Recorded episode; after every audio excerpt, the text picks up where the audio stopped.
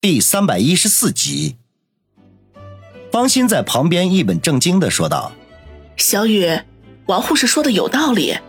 这些天啊，你一直就高烧不断的，退烧针肯定少不了。乖乖的听话，一会儿打完针，我用手给你揉。”欣姐，你想趁机占便宜，我们可不同意。杨思思伙同其他人凶巴巴的说。亲爱的们，我受不了了，我要晕倒了，别救我！见此情形，王宇惨叫一声，翻着白眼晕倒过去。众女惊呼一声：“不许晕倒！不许晕倒！我们还没说完呢！”还没说话呢。王宇呜呼哀哉：“谁说美女环伺是奇人之福？哎，古人净他妈的骗我！”一个小时之后，王大海老两口和王鑫赶到了医院。随行的还有于雨溪，他们接到消息的时候，王鑫正在上课，他们又去学校接他，于雨溪自然也就跟着来了。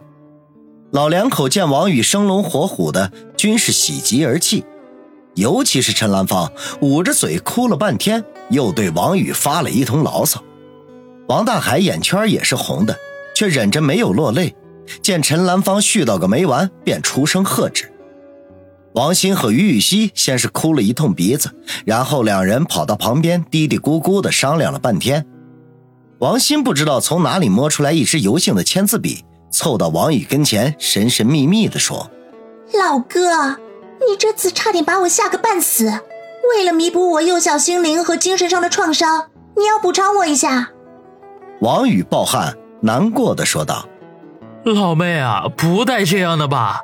我才从鬼门关走了一遭，惊魂还未定呢，你就又开始勒索了？王鑫哼了一声，皱着小巧的鼻子说：“哼，我又没向你要钱要物，怎么能算是勒索呢？”那你要干嘛？王宇惊恐的问，转头向父母及众女求助，众人均无奈的摇头。王鑫堪称小魔女，他们也无计可施。王鑫得意的笑道：“哼哼，老哥不用害怕，我不会伤害你的。我就是想在你包扎伤口的纱布上留下大名，然后向我们班同学显摆去。老哥，乖乖配合，把衣服的扣子解开。哦，差点忘了，你还不能动。准嫂子们，谁过来帮帮忙？”王宇欲哭无泪，心中连叹：有妹如此，生不如死。众女听王鑫在父母面前口没遮拦的叫起准嫂子们，个个面红耳赤，羞涩万分。她们个个容颜出众，千娇百媚，这一番含羞带色，若是在闪光灯下，不知道会谋杀多少的菲林。我我来吧。众人犹豫之际，苏辛迪鼓起勇气说道：“我才是他正牌女友，我来。”杨思思见状，立刻站出来，大声说。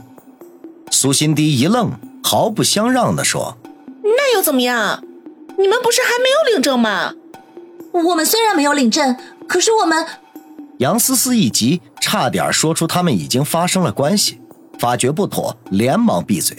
可是随即却发现，不但对面的苏辛迪脸色大红，就连林雪飞和孙卫红也是一红到耳根，把头转到一边去。他冰雪聪明，立刻明白了是怎么回事心中恼怒，转头对王宇斥道：“王宇，你你无耻！你怎么能和他们？我们怎么了？我们怎么了？”几个人不高兴的反问：“暂停，还是我自己动手吧。”希儿，手机准备好没？王鑫见几女要吵起来，连忙叫道：“王宇，哭丧着脸说道。”我累了，能让我休息会儿吗？不能。众女齐声说道。王鑫已经迫不及待地解开了他病号服的扣子，然后刷刷刷地在他伤口处的纱布上龙飞凤舞地写下了几个大字：“老哥中枪，王鑫拍照留念。”哦耶！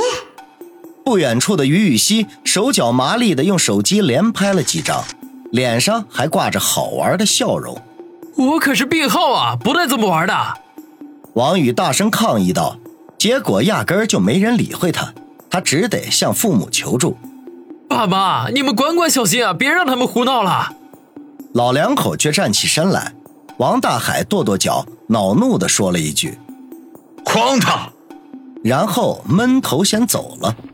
母亲陈兰芳扫视了一眼花丛似的女人们，叹了口气，说道：“哎，小雨，你好自为之吧。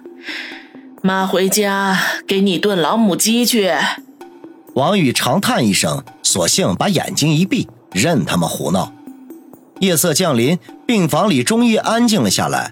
众女们各自散去，约好明天再来。令王宇无比悲催的是，居然没有一个人留下来陪他。原因很简单，大家都担心引起其他人的嫉妒。就连王小磊也避嫌似的溜走了。反正王宇住的是高级病房，有专门的护士护理，他们放心的很。另外，也不知道父母是不是和那些女人们见面，还是对他的风流韵事心中有气儿，居然指派了王鑫送来炖好的鸡汤。王宇费尽口舌许了无数的好处，想要王鑫留下来。可是这小丫头却把脑袋摇得跟拨浪鼓似的。原来她和林雪飞约好，今晚要在酒店里彻夜长谈。王宇欲哭无泪，只得作罢。王鑫看着他喝完鸡汤，忙不迭的告辞离开。走到门口，才仿佛想起什么似的，转头对哭丧着脸的王宇说道：“老哥。”我现在正式宣布，准嫂子，我只认雪飞姐姐。嗯，以前还糊弄我你们是好朋友，原来早就勾搭成奸了。有你这么形容的吗？王宇捂着额头痛苦的说道。王鑫扮了个鬼脸，蹦蹦跳跳的走了。王宇一阵的唉声叹气，用了好久才渐渐的平复了下来，望着病房的天花板，开始发起呆来。从白天和女人们的对话中，他得知袭击他们的人竟然是赵氏兄弟。这段时间，赵氏兄弟被逼得跳楼的心都有了。十几年辛辛苦苦打下的基业，顷刻间飞灰烟灭。他们不知道从什么地方得到了消息，这一切都是王宇伙同苏辛迪搞的鬼。于是两兄弟合谋，打算先干掉苏辛迪，再对付王宇。便趁着苏氏集团召开股东大会的当天，埋伏在苏氏大厦附近伺机动手。结果令他们意外的是，王宇居然和苏辛迪一起出现了。两人欣喜若狂，暗叫天助我也，便毫不犹豫地出手。其实他们当天一共开了四枪，第一枪射中王宇之后，他们又接连补了三枪，目标均是苏辛迪。可惜的是，均未射中。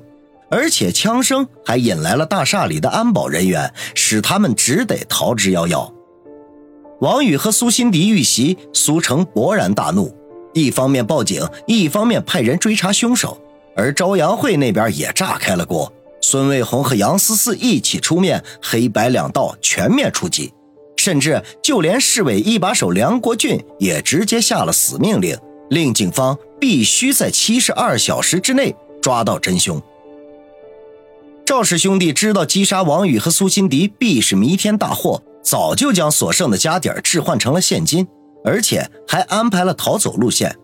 得手之后，立刻踏上了逃亡之路。可惜的是，他们连春城都没有逃出去，就被朝阳会的人给盯死了。孙卫红带着大队人马杀至，众目睽睽之下展现了凶悍的武力，直接将两人打成了残废。如果不是警方及时赶到，恐怕会当场毙命。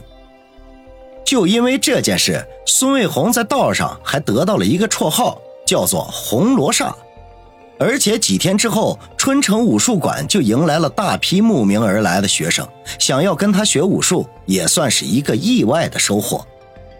赵氏兄弟垮台，杨思思当机立断，令小东北和郑飞风卷残云一般将其地盘收入囊中。手段雷霆万钧，令朝阳会上下兄弟都十分的敬佩，而且多数人都知道他和王宇的关系。大嫂这个称呼在会中悄然而走，杨思思听了非但不恼，而且啊还欣然受之。